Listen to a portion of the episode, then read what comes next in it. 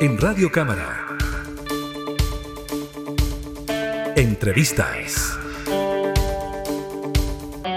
Durante esta semana el Ministerio de Salud anunció que habían en nuestro país cero personas fallecidas por COVID-19. Claro que después salió a decir que esto se debía principalmente porque el día 11 de septiembre no hubo trabajo en el registro civil, por lo tanto no se pudieron inscribir a estas eh, personas eh, que murieron. Pero de todas maneras se habla de una baja considerable en las cifras de COVID, no solo en Chile, sino también a nivel mundial. Se habla de una disminución de por lo menos un 13% en el número eh, de casos. Vamos a hablar de esto y otros temas locales eh, con el diputado Ricardo Celis. ¿Cómo está, diputado? Muchas gracias por recibirnos. Hola, Gabriela, ¿qué tal? ¿Cómo estás?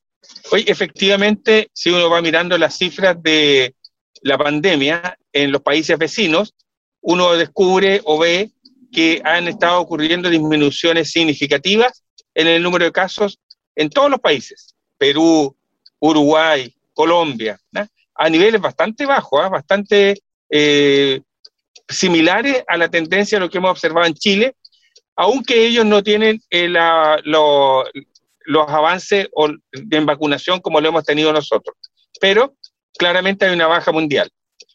Sin embargo, habría que decir que eh, comenzaron a aparecer algunos datos en algunas comunas de, del país de que se quebró la curva, la curva estaba abajo y que está comenzando a haber un incremento, un, un, un incremento en la circulación del virus. Entonces, como se acerca el 18, yo creo que hay que tener mucha, mucha, mucho cuidado en mantener las medidas sanitarias y me alegro que los alcaldes hayan tomado la decisión mayoritaria y el ministerio también haya hecho la sugerencia de no hacer fondas ¿ah? en este, ramadas y todo, porque allí se iba a acumular mucha gente. Pese que en Santiago están haciendo carrete masivo ya, como hemos sabido, ¿ah? pero bueno, no se ha acabado la pandemia ahí en el Parque Intercomunal de la Reina lo que pasó la semana pasada. Y de hecho lo que usted dice, diputado, tiene mucho sentido porque comunas como Arica o eh, San Pedro de Atacama, y pienso en San Pedro de Atacama porque es un destino bien importante, sobre todo eh, para esta fecha, un destino turístico, retrocedieron dentro del plan paso a paso, se encontraban en fase 4, retrocedieron a fase 3, lo que claramente indica de que eh, ha habido un aumento de contagios a pesar de que nos sorprendíamos este día martes cuando veíamos que eh, se anunciaba cero personas fallecidas eh, por COVID-19 y era prácticamente la primera vez desde el inicio de la pandemia en que teníamos eh, cero personas muertas que se sumaba al feriado del 25 de diciembre y también al del 31 y 1 de enero. Hay una razón, hay una razón administrativa más que nada, ¿cierto? más que nada por el 11 de septiembre, claro. O sea, no podemos estar cantando victoria, eso, eso es lo que finalmente dicen las autoridades. Así es.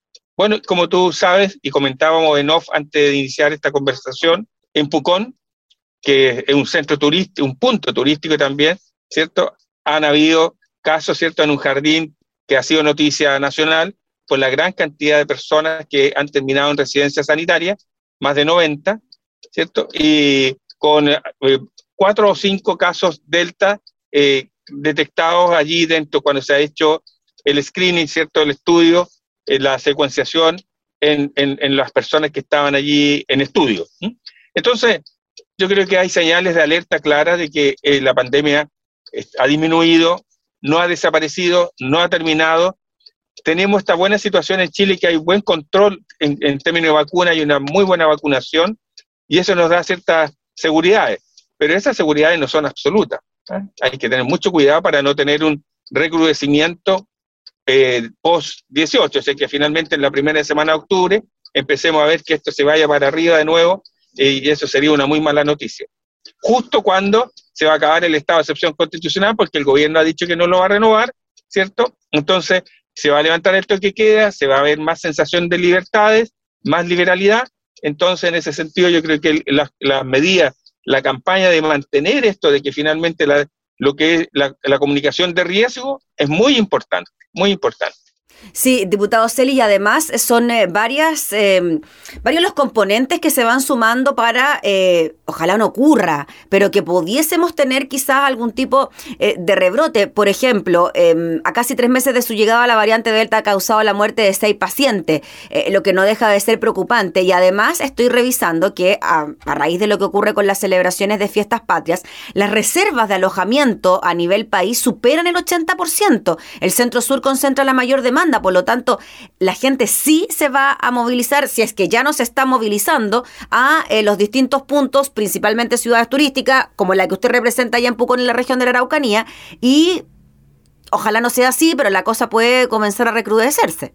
Efectivamente, mira, lo que he visto que, y que bueno, te fijas, los clubes de adultos mayores y los juntas de vecinos, ciertas agrupaciones que no se habían reunido en toda la pandemia, están comenzando a reunirse presencialmente ¿eh? y a tomar su cafecito, qué sé yo, y allí, como sabemos, allí donde se genera justamente el riesgo de mayor de contagio, fundamentalmente en el compartir alimentos, en el momento que se está, eh, porque ahí se saca la mascarilla, la gente se siente más libre, conversa, esto se genera un espacio que hay que tener especial atención ahora que estamos llegando a la fiesta del 18. Mm. Eh, diputado, y el proceso de vacunación, eh, que ha sido muy exitoso, ha sido catalogado como un muy buen proceso, incluso por parte de organismos internacionales, ¿usted cree que eso finalmente es lo que ha ayudado a que hayamos bajado el número, el número de casos o, también tiene que ver con el ciclo natural del virus, por decirlo de alguna manera. Yo creo que aquí coincidieron las dos cosas. Esta tendencia mundial de que comenzó a bajar la, como tú dices, la historia natural de, del virus. Y dos, que cuando estábamos en Chile en un momento muy complejo, se alcanzó el 80%, el 82% de vacunación efectiva.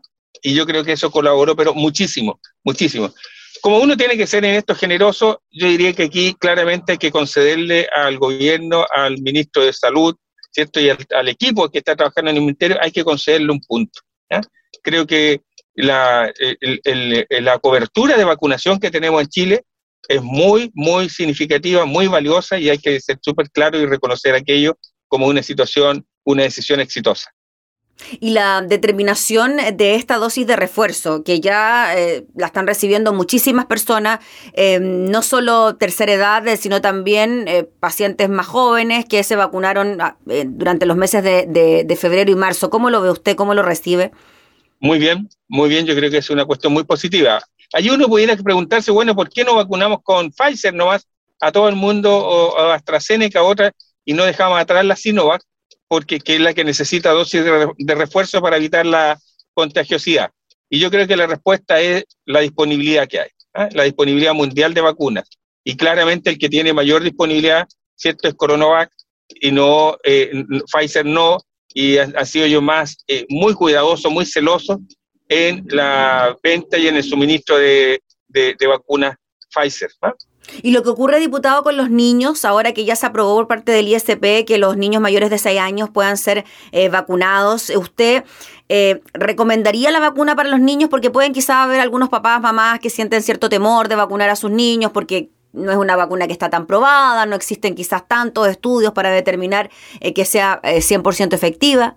El CABEI, que son los que hacen las recomendaciones en Chile respecto a las vacunaciones, ha sido muy acertado ha sido muy sólido en sus decisiones, así es que yo no tengo ninguna duda que lo que están recomendando, más aún cuando se están abriendo las escuelas, se están abriendo los jardines, yo creo que eh, hay allí una decisión eh, bastante positiva. Yo creo que es coherente, hay mucha coherencia ahí entre que abrir las puertas para que ingresen más niños presencialmente a, los, a estudiar, a los colegios, a los jardines, etcétera, a la universidad, y que además se vacunen los jóvenes, los adolescentes, los niños. Yo creo que eh, hay mucha coherencia en esa decisión.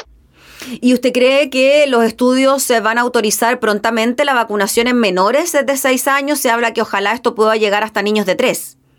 Sí, yo creo que yo creo que es una yo creo que eso debería ocurrir pronto, creo que se colaboraría bastante.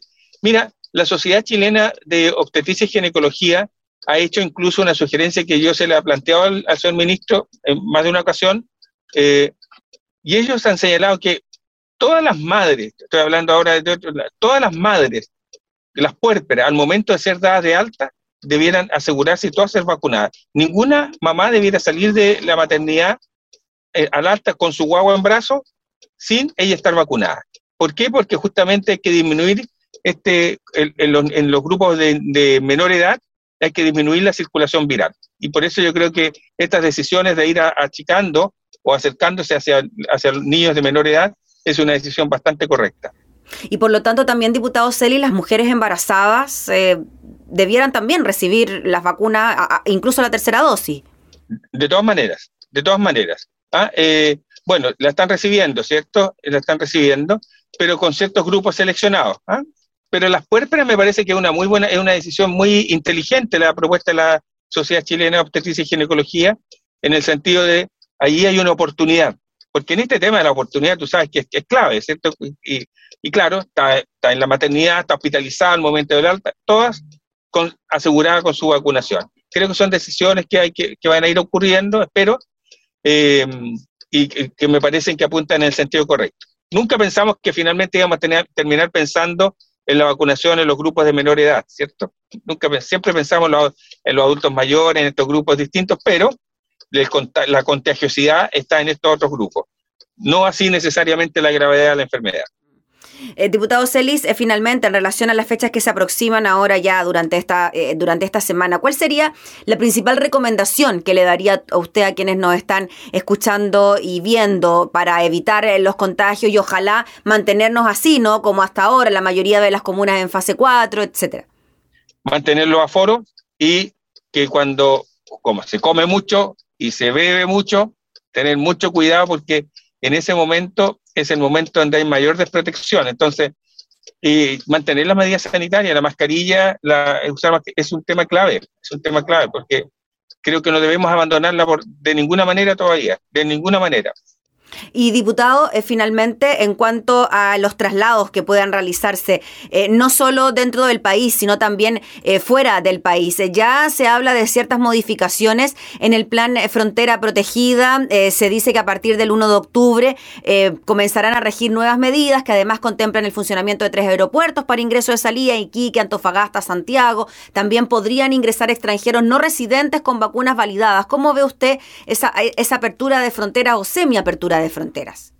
Mira, al final del día, Gabriela, yo creo que nosotros tenemos que caminar hacia reencontrarnos con la vida normal y con el mundo.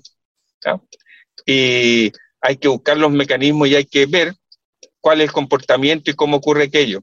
¿ah? esto, hay mucha gente que necesita salir por vacaciones, pero también necesita salir por trabajo, necesita salir porque, por motivos de estudio. Entonces hay que comenzar a generar los espacios. Ahora hay que, hay que ser cuidadosos no tiene que ser abrir la puerta de frentón, pero sí yo creo que hay que comenzar a generar los espacios, dado que, como lo decíamos al principio, a nivel mundial se ve que ya hay una disminución en el número de casos eh, diarios de modo bastante significativo. Y dentro del país, eh, diputado, ¿cómo lo ve usted los viajes interregionales, por ejemplo? Bueno, está toda la gente viajando.